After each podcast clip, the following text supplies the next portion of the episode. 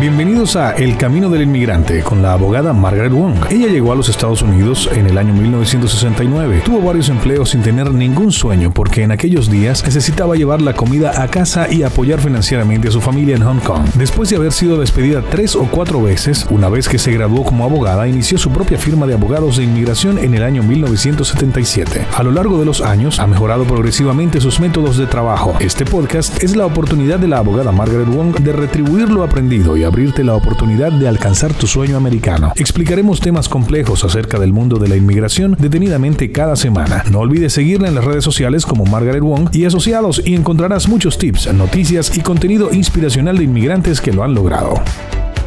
Mi nombre es Margaret Wong y soy abogada de inmigración en Cleveland, Ohio.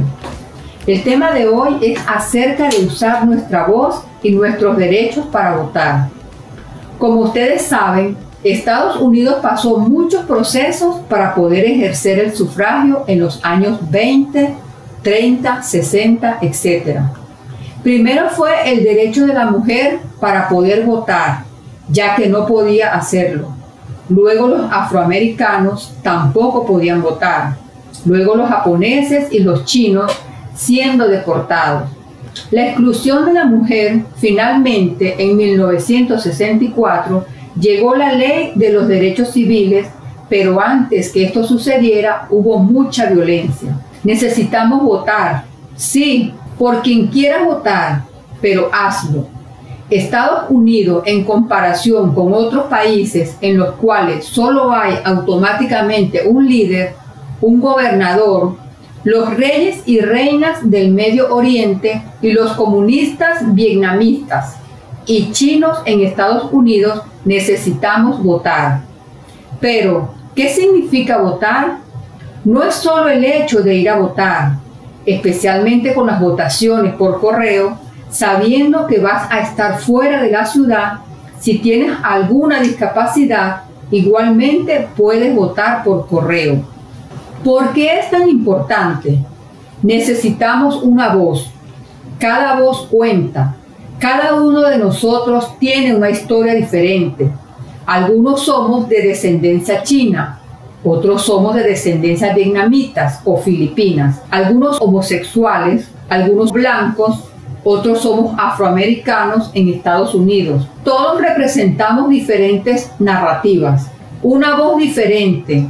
Algunos miramos la televisión por cable, otros miramos Netflix algunos miramos las noticias de manera diferente. Algunos amamos CNN, otros Fox, otros NBC, pero eso está bien, porque cualquier cosa que leas, que comas, escribas o que escuches representa quién eres tú. Ejercer el sufragio es muy importante. Tenemos esa diversificación de votos, de opiniones, y no es solamente libertad de expresión, nada es gratis. Siempre hay oportunidades de costos, como dicen los economistas. ¿Cómo piensas tú? Lo que lees, escribas, escuches, muestra quién eres realmente y de hecho tu profesión te hace pensar y actuar de manera diferente. Por ejemplo, los doctores, quiroprácticos, dentistas u otro personal del área de salud piensan de manera diferente que nosotros los abogados y los que trabajamos en la ley. De hecho, los abogados podemos demandar a los doctores y por eso no les caemos bien y viceversa. Pero en este momento, los doctores y enfermeras están al frente de esta pandemia, entonces tenemos que respetarlos. Votar no significa que quiero que alguien de mi gusto gane. Votar significa tu punto de vista. Es importante que te legalices, que tengas tu residencia permanente para que dentro de tres o cinco años te conviertas en ciudadano americano. Y hablando de la ciudadanía, Cleveland ha sido la ciudad número uno en Estados Unidos por lograr dar la ciudadanía en tres o cinco meses que en otros lugares normalmente dieran de nueve meses hasta un año y medio. Ahora por el virus puede ser que el proceso esté demorado. Mas, ya que no te puedes hacer ciudadano si no te toman tus huellas, y estas han sido canceladas hasta por lo menos el 4 de junio. Como he mencionado, hay dos tipos de personas en Estados Unidos. Una es documentada y la otra indocumentada. Hay dos tipos de personas documentadas. Una es la persona que está documentada de manera legal y la otra está documentada de manera ilegal. Esta última es aquella que vino con visa de turista. Le dieron seis meses de estadía.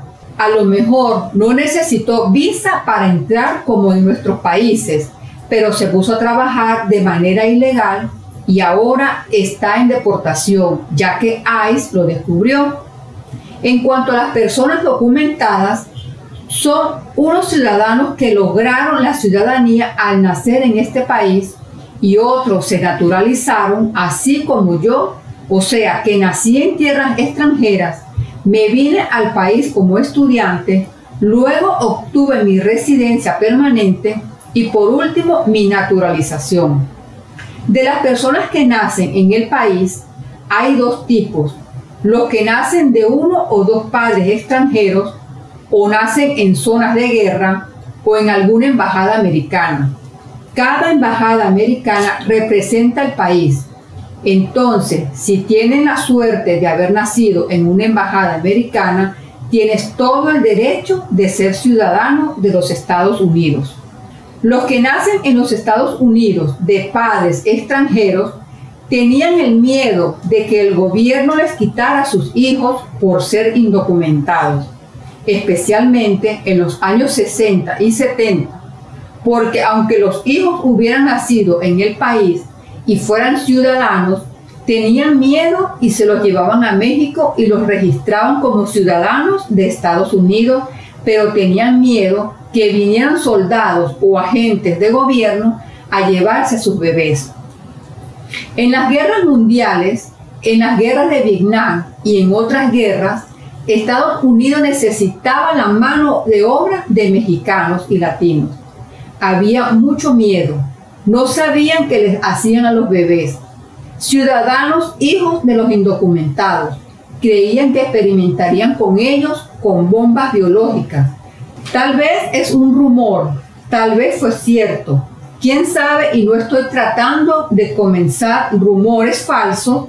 De hecho, hay un libro titulado Pequeños Fuegos por todas partes, escrito por Celeste Ain, que habla sobre los bebés adoptados y de los bebés que son traídos de vuelta por sus padres a tierras mexicanas o de donde ellos fueran y luego ellos creen incluso no sabiendo que son ciudadanos de Estados Unidos.